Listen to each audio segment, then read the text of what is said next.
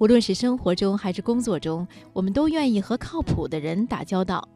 尽管这个人可能和你并没有什么私交，甚至他身上的某些性格特质与你还是格格不入的，但这并不妨碍你们共同完成一项工作，因为在某些方面他是值得信赖的。所以呢，就让我们都来努力做一个靠谱的人吧，因为能给别人以安稳的依靠，那种感觉实在是妙不可言的。更何况，喜欢的人易寻，靠谱的人难找。今晚我推荐，请听艾小阳的文章《靠谱是最低成本的社交方式》，选自《中国妇女报》。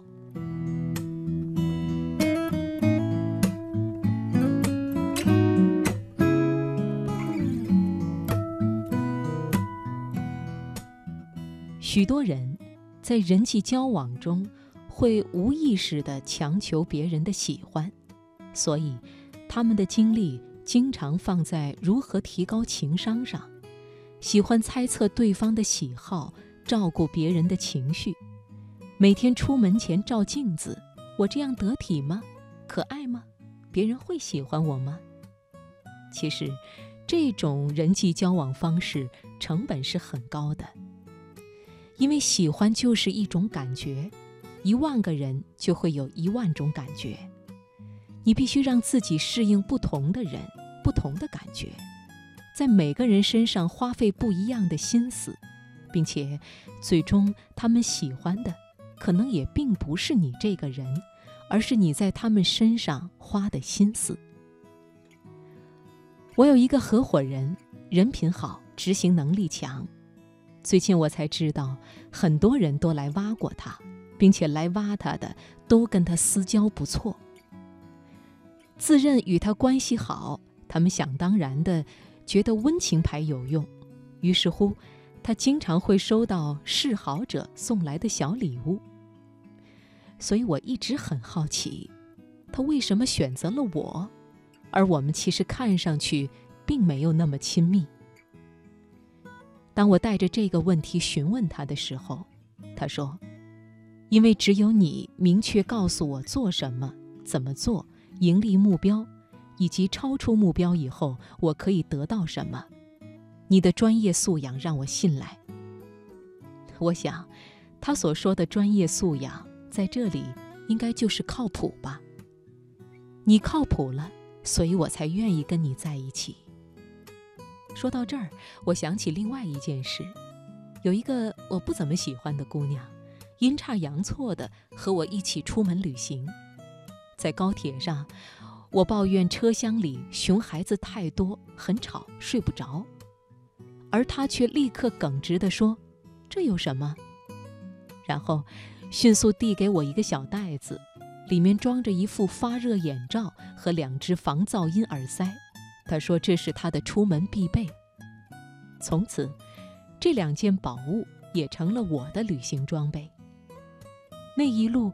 他真是让我刮目相看，他凡事安排得井井有条。跟他旅行过一次，你会发现过去的所有旅行那是将就。与他一路上带给我的靠谱安稳相比，他性格的那点缺陷根本就不是事儿了。所以说，成为一个做事靠谱的人，是成本最小的人际交往方式，同时风险也最小。有些人可能很讨人喜欢，但是不能深交，尤其不能共事。刚认识时，你会深感他们的可爱；几件事情过后，就会感慨他们的不靠谱了。可爱或许是他们的通行证，得到好感太容易，往往就忽视了专业魅力的培养。能因为喜欢你而容忍你的不靠谱的人。大概是一双手就能数过来的至亲好友吧。很多时候，人际交往是非常现实的，人们关注的不会是你是谁，而是你能给我什么。你不必为了他人而改变自己，但是你也不能一无所有。